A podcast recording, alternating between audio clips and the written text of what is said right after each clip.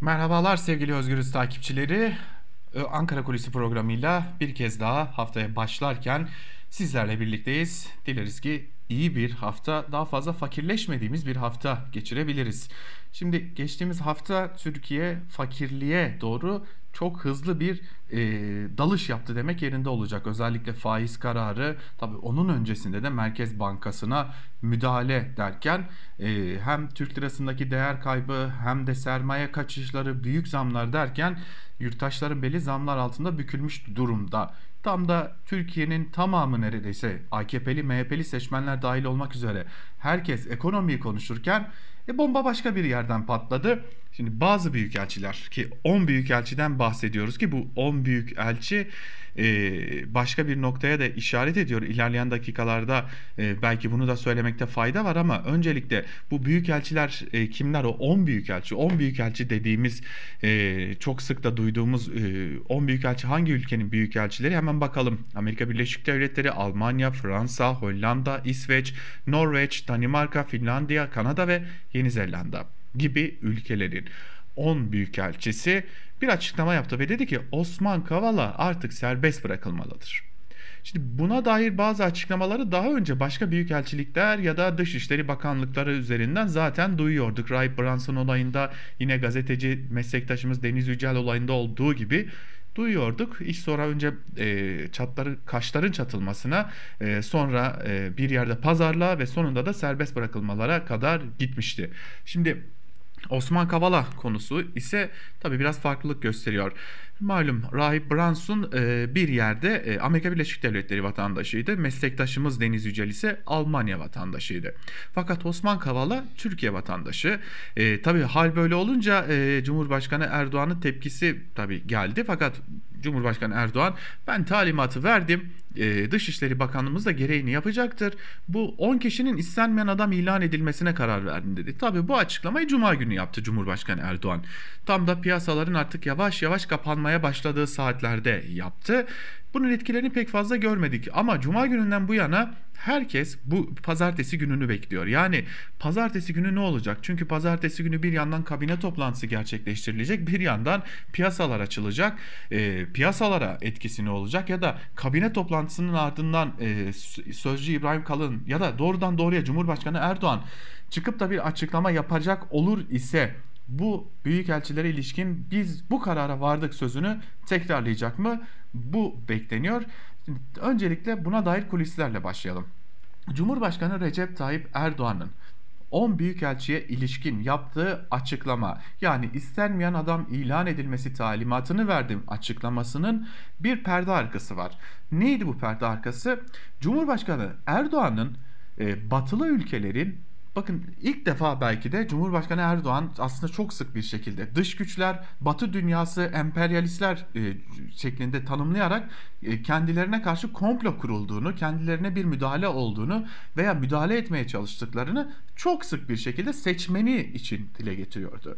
Fakat perde arkasındaki iddiaya göre Cumhurbaşkanı Erdoğan bu defa o kadar öfkeli ki çünkü bu defa gerçekten kendisi de dahil olmak üzere e, hükümetine, iktidara karşı bir komplo kurulduğunu, bir girişim olduğunu, batılı ülkelerin kendisini devirmeye çalıştığını ya da kendisine gözdağı vermeye çalıştığını kendisi de dile getiriyor ve buna inanıyor.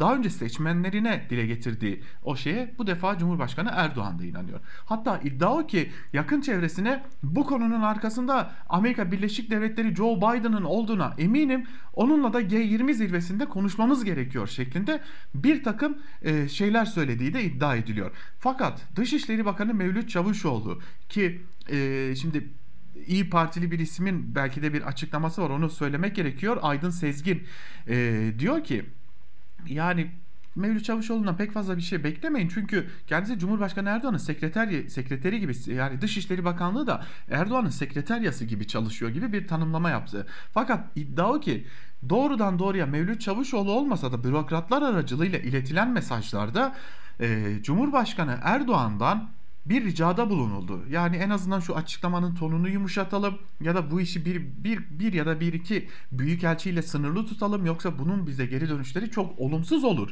dediği şeklinde Dışişleri Bakanı'nın Erdoğan'a bu mesajı ilettiği şeklinde bir takım iddialar var. Kaldı ki Cumhurbaşkanı Erdoğan zaten bu açıklamayı yaptığında e, Dışişleri Bakanı Mevlüt Çavuşoğlu bir seyahatteydi.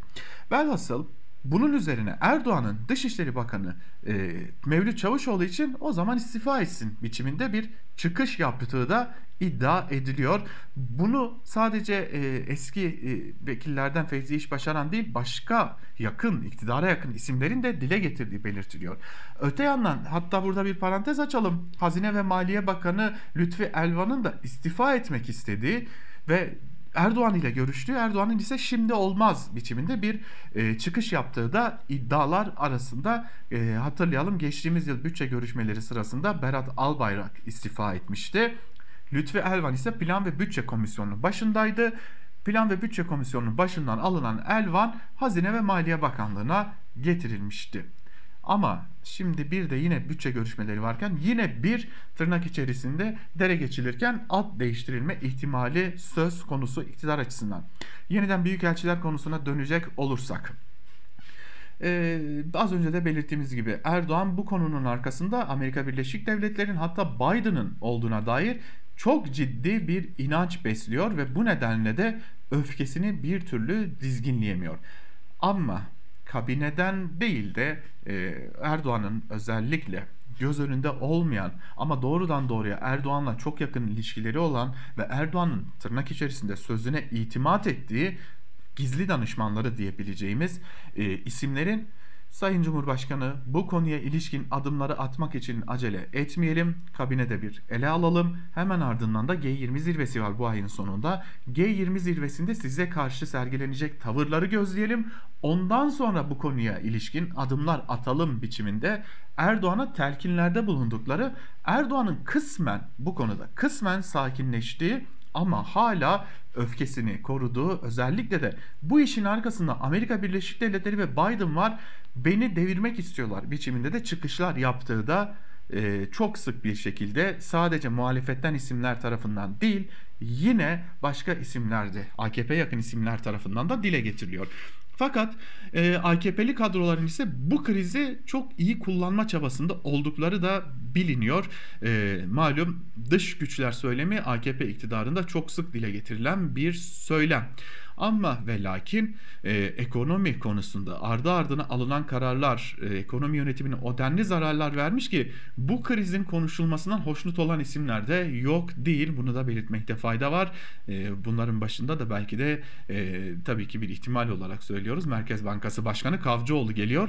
Zira e, pek de faiz kararı çok uzun süre tartışılamadan üzerine bu krizin gelmesi en azından şimdilik Kavcıoğlu'nun elini rahatlatmış gibi görünse de Mevlüt Çavuşoğlu için ise yani Dışişleri Bakanı için ise zor günler başlamış durumda. Şimdi bu tabloda yani bir yandan Hazine ve Maliye Bakanı'nın istifa etmek istediği fakat bir türlü istifasının kabul edilmediğine dair iddiaların olduğu bir yanda Dışişleri Bakanı'nın Erdoğan'ı sakinleştirmek istediği ve bir türlü sakinleştiremediği hatta üstüne üstelik istiyorsa istifa etsin e, biçimde bir çıkış aldığı bir noktada AKP için belki de daha önce hiç e, görmediğimiz bir durumla karşı karşıyayız. Bir içten tepkinin yükselmesi ve bu tepkinin henüz yönetimde olan ve AKP ile hiçbir şekilde bağları kopmamış isimlerden geliyor olması da yine dikkat çekici bir durum.